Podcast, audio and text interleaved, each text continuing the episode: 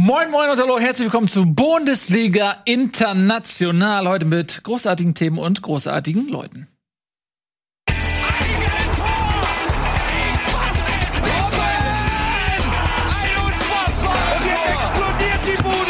Kritisiert mir denn nicht zu viel. Das ist ein guter Mann. Ja, was an der Realität so nervt,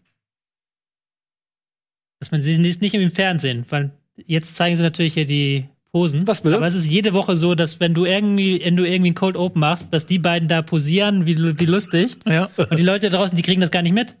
Es Ja. ist aber die Realität Das und das Fernsehen zeigt diese Art der Realität nicht. Ja, das ist wie bei Anchorman. Ich wollte Wo es gerade sagen. Er moderiert und die schmeißen so die Footballs und so. Und Unterhosen. Unterhosen um ihn rum so. Aber so, ähm, das ist die harte Schule der Moderation. Die ähm, Wenn du, wenn du wirst, unter welchen, durchlaufen. unter welchen Schwierigkeiten du diesen Cold Open hier jede Woche wieder reinnagelst. Aber es ist auch was persönlich. Ich finde, das sind Dinge, die sollten auch bei uns bleiben. So, das sind diese kleinen Momente, wo wir wissen, wir haben einen Funken Privatsphäre hier auf dieser Seite, Ja. dass wir den auch nutzen können. Was unterm Tisch passiert, bleibt unterm Tisch. Genau.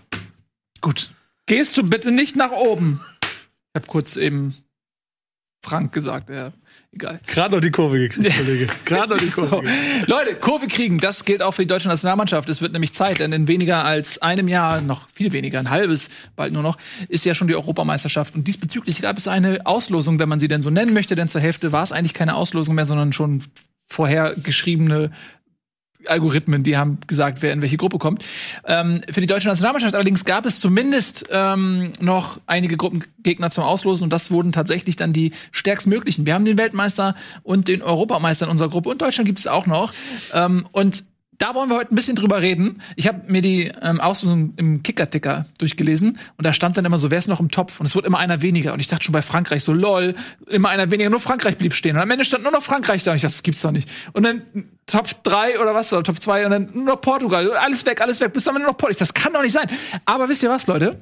Jetzt bin ich gespannt. Na? Ähm, ich finde das gar nicht schlecht, weil ähm, die deutsche Nationalmannschaft Weil der FIFA-Koeffizient dafür sorgt, dass sie als bester Drittplatzierter automatisch fürs Achtelfinale qualifiziert sind. Na, ist das so? Aber das wollte ich gar nicht sagen, sondern was ich sagen wollte ist, dass wir bei der Weltmeisterschaft gesehen haben, dass äh, die Mannschaften sich alle sehr defensiv gegen Deutschland ähm, positioniert hatten, insbesondere die Schweden, falls man sich erinnert, aber auch gerade die Mexikaner und äh, die deutsche Nationalmannschaft ausgekontert haben. Und das war immer so ein großes Problem, dass wir ausgekontert wurden. Ähm, und jetzt haben wir eine Situation, da kann die Mannschaft sich im Vorfeld direkt darauf einstellen, auch in der Vorrunde gegen Mannschaften zu spielen, die qualitativ eigentlich besser sind, beziehungsweise sagen wir mal in der Favoritenrolle sind, bis auf die Mannschaft, die dann noch aus der Qualifikationsrunde kommt, ähm, so dass man direkt sozusagen im Achtelfinalmodus ist. Und man muss gar nicht anfangen, irgendwie zwei Taktiken zu machen. Hey, kann man direkt sagen, wir spielen auf Ich Konter. habe ich hab noch zwei Gründe, weshalb ich es schlecht finde. Bitte. Der erste Grund ist, man freut sich ein bisschen auf die Vorrunde. Weil, ganz ehrlich, wir haben vielleicht alle festgestellt, dass ähm, der, bei der letzten WM und so auch man nicht so ganz so emotional irgendwie mit dabei war. Das liegt vielleicht auch ein bisschen daran, dass man nicht so richtig geile Gegner auch in der Vorrunde hatte. Ich finde, wenn man jetzt Vorrunde richtig, richtig krasse Gegner hat, du bist von Anfang an, bist du schon da. Vorher war es bei mir immer so, ja, mal gucken ab Achtelfinale, weil man ist eh davon ausgegangen, dass man durch die Vorrunde kommt, äh, ja, ab Achtelfinale, Vier- äh, Viertelfinale wird so langsam interessant, dann kommen die geilen Matches. Jetzt haben wir von Anfang an haben wir geile Partien, wo es um alles geht, wo du dir nichts erlauben kannst, du bist direkt elektrisiert. Das ist Punkt eins, weshalb ich es ganz cool finde. Punkt zwei ist, das ist eine Win-Win-Situation. Entweder wir fliegen in der Vorrunde raus, dann ist Jogi Löw endlich weg, oder wir kommen weiter und haben uns gegen richtig gute Leute, äh, gegen richtig gute Mannschaften durchgesetzt, auch geile. Und dann können wir Jogi Löw danken, dass er so eine gute Truppe aufgestellt hat. Ist übrigens euch noch der andere Fakt aufgefallen, dass durch diese ganzen vorherigen Hin- und Her-Verschiebungen da und Deichselungen ja Deutschland alle drei Vorrundenspiele in München spielt.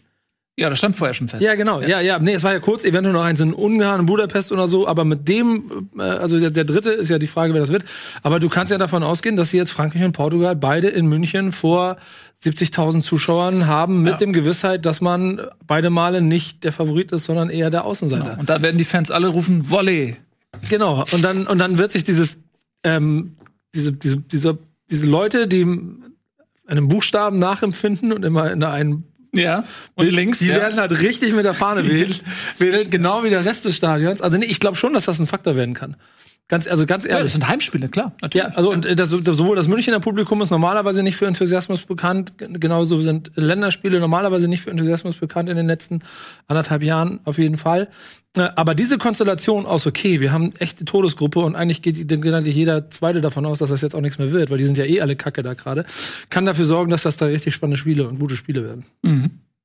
Ja, ähm, ich sehe das so wie ihr alle zusammen. Okay, Dankeschön. Okay, du bist Äh, ja stark. äh, was, ich, was, was natürlich da reinspielt, ist, dass, dass du gesagt hast, dass man vom ersten Spiel an genau weiß, wie man ins Turnier gehen muss. Normalerweise hast du aber so Turnieren, du hast, du fängst mit irgendwelchen relativ schlechteren Mannschaften an, musst dich da irgendwie durchbeißen. Das hat deutsche Mannschaft 2018 nicht geschafft. Jetzt hast du halt die Situation, wirklich erstes Spiel, Frankreich, du kannst gegen den Großen spielen, du kannst sofort deine K.O.-Spieltaktik, sage ich mal in Anführungszeichen, ein Kohlspielsystem spielen. Und dann im zweiten Spiel auch nochmal gegen Portugal. Und wenn du als Gruppenzweiter weiterkommst, dann spielst du gegen England oder Kroatien. Wenn du als Gruppendritter weiterkommst, spielst du dann gegen Belgien oder Niederlande. Also da geht's dann halt auch dann direkt so Schlag auf Schlag weiter, wenn du nicht gerade die Gruppe gewinnst. Wenn du die Gruppe gewinnst, dann ist es natürlich auch gut, weil dann kriegst du irgendeinen Gruppendritten und dann hast du auch wieder eine sehr schöne Situation. Ste- Steht es denn, das, das, das habe ich nicht mehr, aber sie die spielen erst gegen Frankreich, dann gegen Erst gegen Frankreich, dann gegen Portugal, dann, und gegen, dann gegen das Fallobst aus der Qualifikation. wahrscheinlich Ungarn Aber oder. ich finde das gut. Ich, ich war noch nie Fan von Weltmeisterschaften oder Europameisterschaften, wo man sich irgendwie so durchwieselt und dann nur im Finale vielleicht noch einen krassen Gegner hat. So wie Griechenland das damals gemacht hat oder so. Weißt Oder du, wie ich mein? 2002. Portugal auch. Oder Portugal, ja. Ich finde das irgendwie, man freut sich doch auf solche Turniere, weil es ein Kräftemessen der Besten miteinander ist. Ich will da nicht, dass, ey, ey, doch, ganz ehrlich, natürlich will ich nicht, dass wir sofort ausscheiden, aber ich will, dass wir die, die guten Mannschaften bekämpfen und weghauen. es ist aber, du, hast, du, dafür- musst, ja.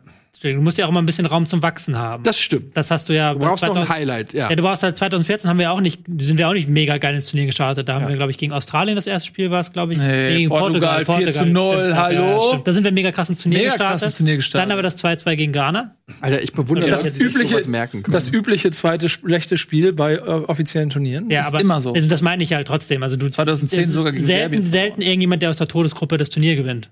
Das Ja. müsste man mal untersuchen, ob das wirklich so ist, aber ich meine, es ist Ja, wirklich weil man sich natürlich auch ähm, aufreibt schon, weil du natürlich dann so intensiv spielen musst und dann jedes Spiel, ähm, dass du mal nicht 3-0 führst und dann lässt es mal easy peasy angehen, sondern die Intensität ist so hoch. Und wenn du die dann auch in so ein verlängertes Turnier, wenn du die dann quasi, ähm, musst ja noch Achtelfinale, Viertelfinale, Finale, äh, Halbfinale, Finale, vier Spiele plus jetzt dann noch drei Vorrundenspiele, sieben Spiele, äh, acht Spiele, aber als, sag ich mal, vielleicht das dritte Gruppenspiel hoffentlich nicht ganz so krass, sondern sieben Spiele auf intensivstem Niveau.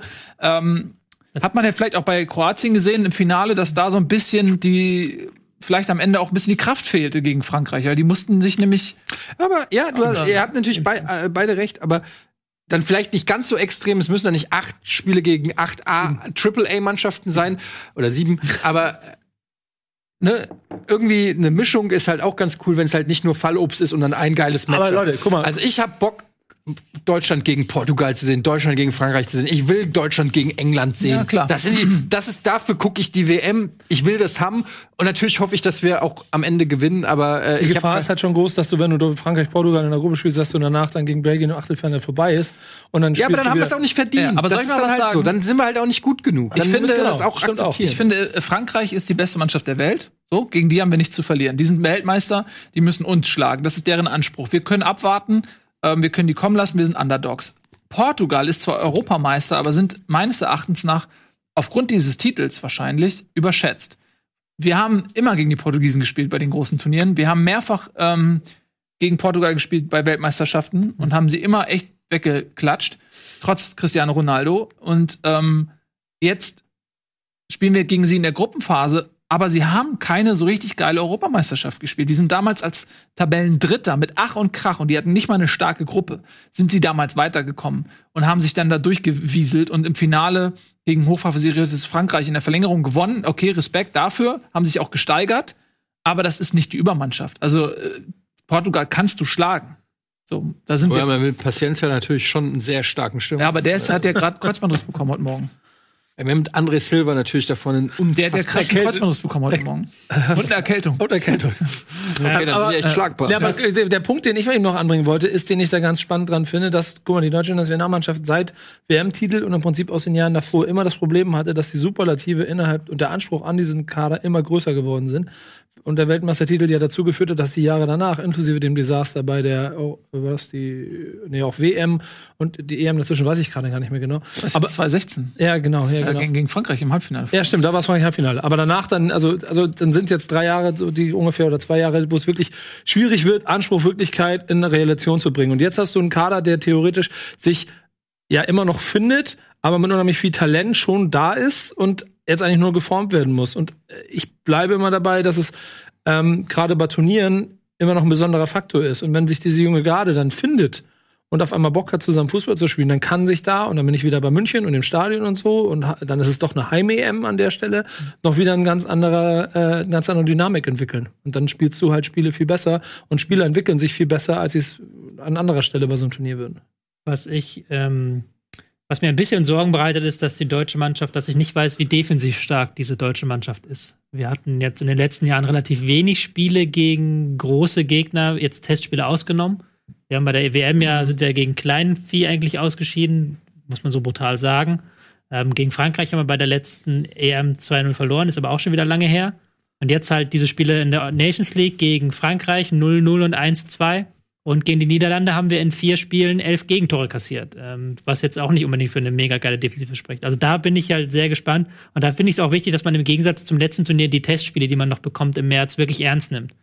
Und dass man da wirklich sich ein paar Hochkaliber, vielleicht Belgien, Spanien vielleicht, vielleicht Italien, dass man da diese Mannschaften auf diesem Niveau sich äh, einen Test nimmt und die dann ernst nimmt und dann wirklich dann guckt, wie gut kriegen wir es hin, defensiv zu stehen? Wie gut kriegen wir es hin, einen Gegner, der auf einem hohen Niveau ist, matt zu setzen? Es wäre Zeit für einen offiziellen Appell. Ich habe gerade eine Idee. Können wir sowas einrichten, vielleicht beim nächsten Mal, dass du dann einen offiziellen Appell an die Offiziellen richten kannst? Offiziellen Appell. Offiziell in die Kamera hinein. Herr Löw, nutzen Sie die Vorbereitung.